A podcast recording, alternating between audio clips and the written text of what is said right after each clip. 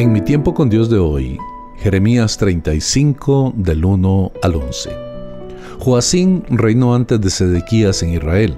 Algunos creen que esta profecía fue dada durante los tiempos de Sedequías, pero que recuerda eventos de los días de Joacín. No se da una fecha precisa, pero la mención en el versículo 11 de fuerzas caldeas y arameas viniendo en contra de la tierra parece aplicar para Segunda de Reyes 24 del 2 al 4, cuando bandas de caldeos, arameos y otros contingentes vasallos fueron enviados en contra de Joacín.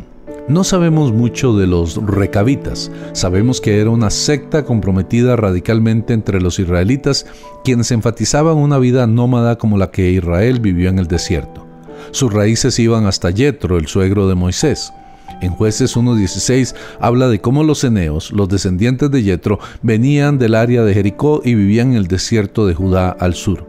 Estos nómadas eran los ancestros de la casa de Recap, según Primera de Crónicas 2.55. El padre inspirador de los recabitas fue Jonadab, un asociado de Jehú en la violenta y radical purga de la casa de Acab en Segunda de Reyes 10 del 15 al 28. Él enseñó una vida libre de idolatría y de sus asociaciones y libre de las corrupciones de las ciudades. Es posible que los recabitas estuvieran no solo conectados por vínculos familiares, sino que también recibieran a otros en sus grupos quienes compartían su estilo de vida simple y nómada, comprometidos con Dios. En términos modernos, era una especie de combinación de los hippies y su volvamos a la naturaleza y los revolucionarios puros en su tradición apartada de todo lo demás. Los recabitas eran personajes que se veían a sí mismos como testigos vivientes de los orígenes peregrinos de Israel, despreciando las vidas de granjas y viñedos por la simplicidad de las tiendas y el ganado. Jeremías fue instruido a llevar a los recabitas al templo en lo que los siguientes versículos describen como una ceremonia pública formal. Aparentemente en los tiempos de Jeremías, ciertos individuos tenían algún tipo de cámaras o cuartos particulares en el templo. Hanán parece ser un partidario de Jeremías. Él es llamado aquí un hombre de Dios. En los periodos antiguos, el hombre de Dios era un título aplicado a los profetas, no solamente a los grandes profetas como Samuel, Elías y Eliseo, pero también a numerosos profetas desconocidos. Jeremías probó a los recabitas en la manera en que Dios lo instruyó. Él los invitó a tomar vino, pero no se los ordenó en el nombre del Señor, dado que él sabía de su compromiso de no beber vino. El punto de esta prueba no era el convencerlo de hacerlo, sino para públicamente demostrar su obediencia a sus costumbres. Los hijos de Jonadab pasaron la prueba y se rehusaron a probar el vino. La naturaleza pública de la ceremonia, la presencia del clan entero, la prominencia del profeta, la proximidad al templo, todo esto añadía presión a beber el vino. Ellos también tenían la excepción de haber entrado en la ciudad y haber dejado su vida nómada por un periodo. Si esta era la excepción, sería fácil hacer más. Aún así, no lo hicieron y fueron fieles.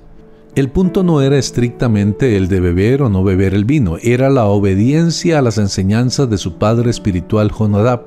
Jeremías no usó esto para hacer un punto acerca de beber vino, sino acerca de la obediencia. Sin embargo, Dios honró a los recabitas por su ayuno al rehusarse a beber alcohol, y ellos no recibieron burla o crítica por su obediencia. Jonadab le dijo a sus hijos que no debían de beber vino como parte de un largo patrón de sacrificio y autonegación que también incluía el no construir casas, ni sembrar campos, ni viñedos. Los hijos de Jonadab podían decir, nosotros hemos obedecido a la voz de nuestro padre Jonadab, hijo de Recab, en todas las cosas que nos mandó. De acuerdo a Kindler, había un floreciente movimiento en el siglo XIX en Inglaterra que tomó el nombre de los recabitas. Los recabitas estaban comprometidos a la vida de nómadas, que evitaban las casas, ciudades y en su lugar vivían en tiendas. Con todo eran refugiados huyendo del ejército de los caldeos y por tanto de mala gana buscaron ir a Jerusalén. La conclusión a la que ellos posiblemente llegaron fue, venid y ocultémonos en Jerusalén de la presencia del ejército de los caldeos. Es decir, si en lo presente aparentamos actuar contrario a cualquiera de nuestras creencias, estando en la ciudad, la necesidad por sí sola nos lleva a tomar este paso temporal. Hemos buscado la protección de la ciudad por la preservación de nuestras vidas, así que ahora moraremos en Jerusalén temporalmente. Espero que este tiempo haya sido de bendición y edificación para su vida. Soy el pastor Carlos Umaña.